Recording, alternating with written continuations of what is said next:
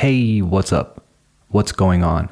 Welcome to English with Dane, a podcast designed to improve your English. As always, I'm your host, Dane, and you can find me on Instagram at English with Dane. If you want a full transcript of this and all future episodes, send me a message. And if you don't use Instagram, send me an email at englishwithdane at gmail.com. Today's episode is all about collocations. I'll explain what they are, how they're used, and I'll talk about my favorite ones, or at least some of the ones I like to teach. All right, let's go. You are listening to episode 86 of English with Dane. Hit it.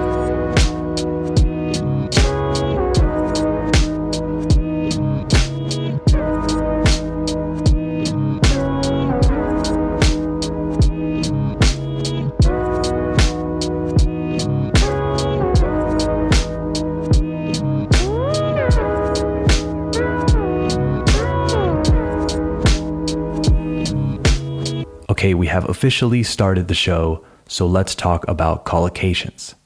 For those of you who aren't familiar, collocations are groupings of words that occur very frequently together.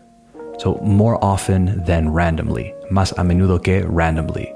I looked up the official definition and it says that collocations are the habitual juxtaposition of a particular word with another word or words with a frequency greater than chance.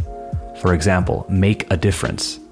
It's something people say a lot, but it's not a saying, un dicho o un refrán, or an idiom or an expression. It's just two words that appear together frequently. Collocations are a good way of improving your agility when speaking English, I think.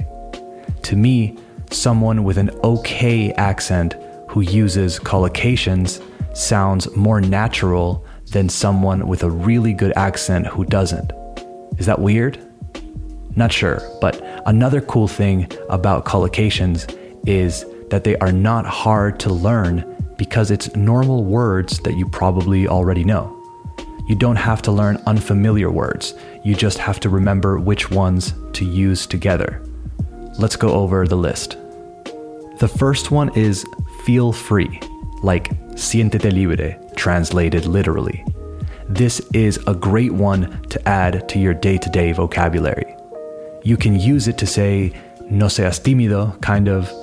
You can say, hey, there's coffee in the kitchen, feel free. So don't hesitate, don't be shy. It's like an invitation, right? So to feel free to do something. I can say, feel free to ask me about anything. This collocation also comes up when just talking about feeling free, obviously. But I thought the first meaning was much cooler. You can, of course, say something like, when I'm out in nature, I feel free.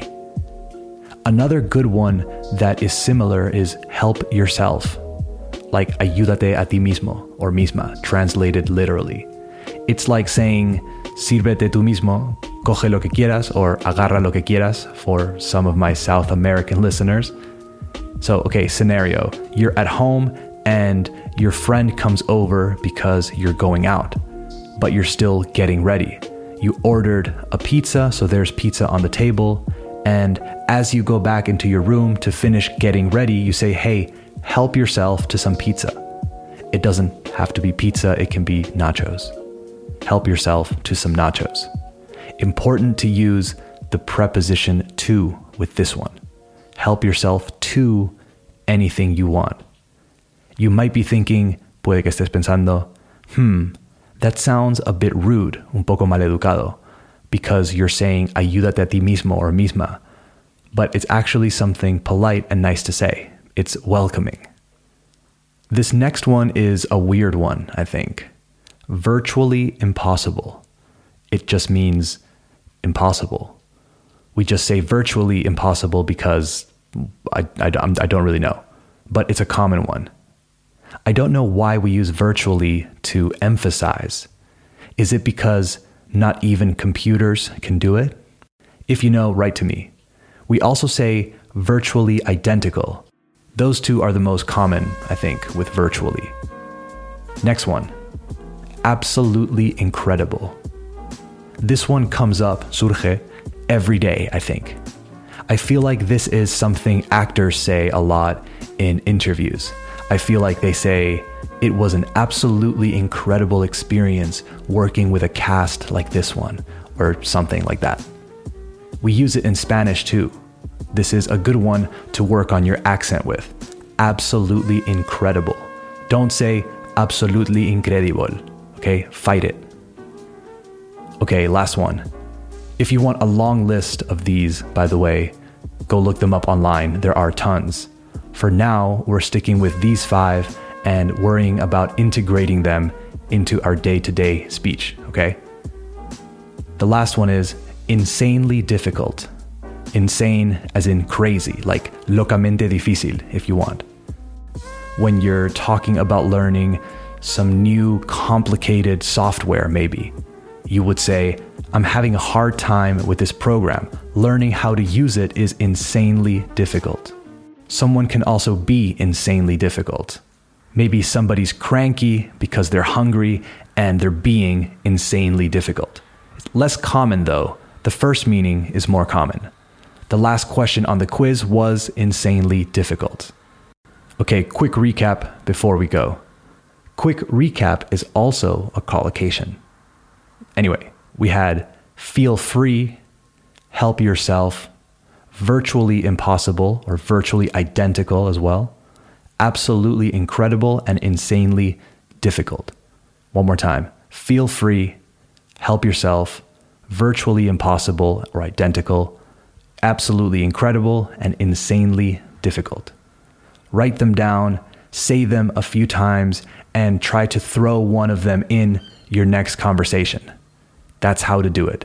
No other way. Talk to people, make mistakes, feel awkward. It doesn't matter. Gotta practice.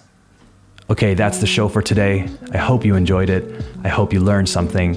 Support English with Dane by following the show on Instagram for extra content. Follow it on Spotify, Apple Podcasts, or wherever you listen. Give it a five star rating, and if you leave a review, I'll be very grateful. All right, till next time. Bye bye.